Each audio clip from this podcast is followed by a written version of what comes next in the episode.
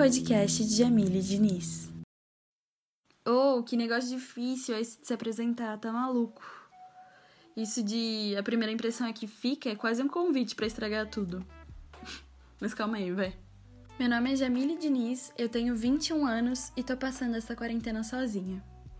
Acho que normalmente eu me apresentaria falando que sou estudante de jornalismo em tal universidade, que faço parte de tal projeto, idealizei tal coisa, mas a realidade de eu fazer esse podcast se deve majoritariamente ao fato de eu passar essa quarentena sozinha.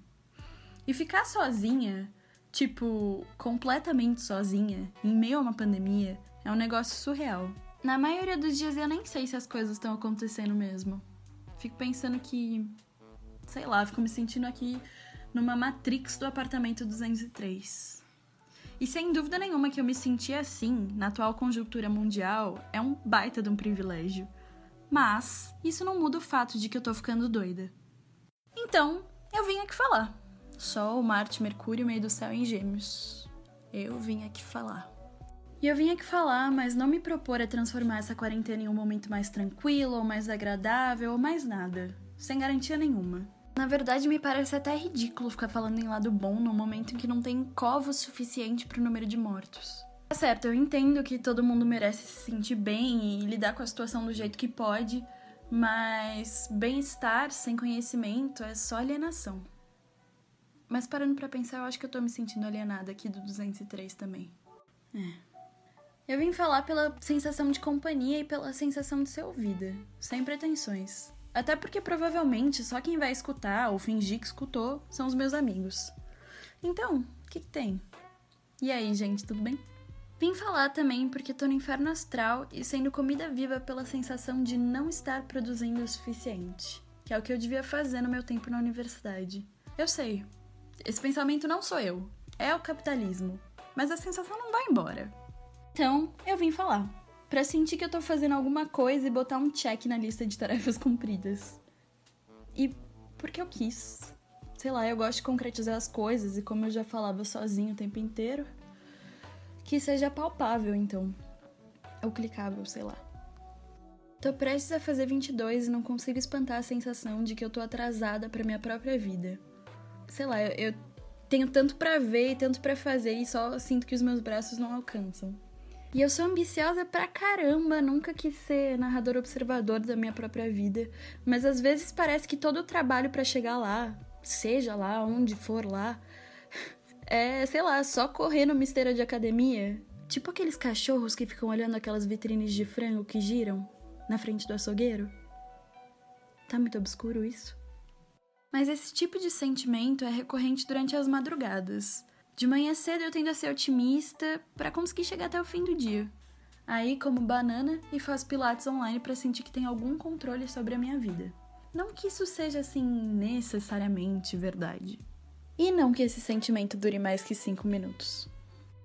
A ideia de um podcast já me passou pela cabeça umas mil vezes, mas é bem difícil se sentir livre para falar qualquer coisa quando você não é especialista em nada nem relevante de qualquer maneira.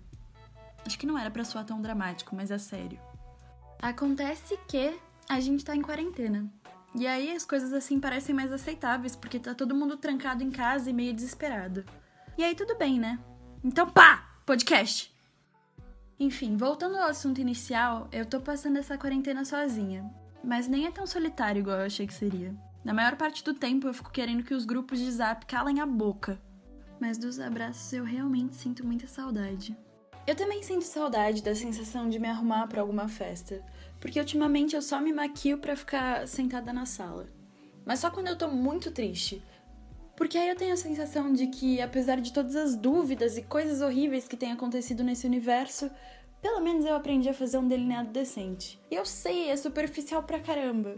Mas vou te contar que as coisas mais banais e pequenas são o que me mantém com os pés no chão e me lembram de sensações que eu tinha quando o mundo ainda não era essa distopia. Não tanto, pelo menos, vai. Eu nunca fui uma pessoa muito metódica e certinha.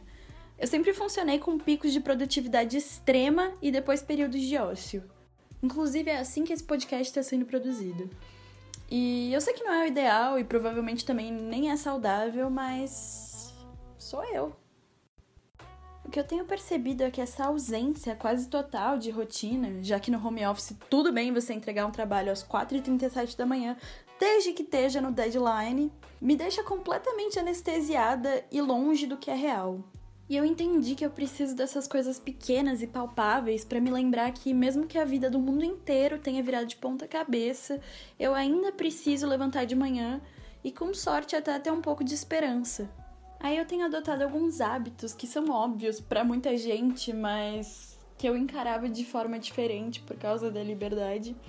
E percebi que é importante eu arrumar a cama assim que eu acordo para entender que o dia começou e lavar a louça assim que eu termino de comer para que a bagunça não torne a minha casa um lugar hostil.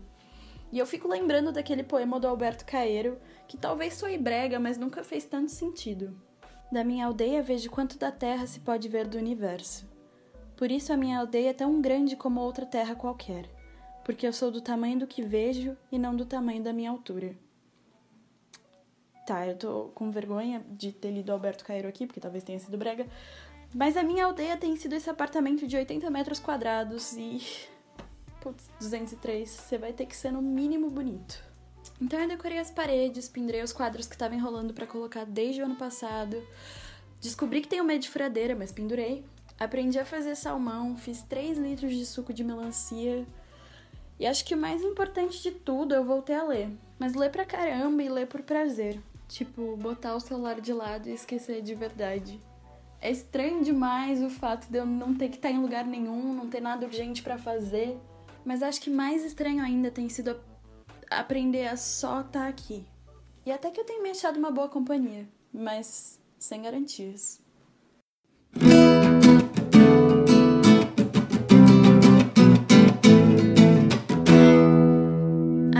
Covid-19 é real e está matando mais de mil pessoas por dia no Brasil. Fique em casa se puder e não apoie governos genocidas.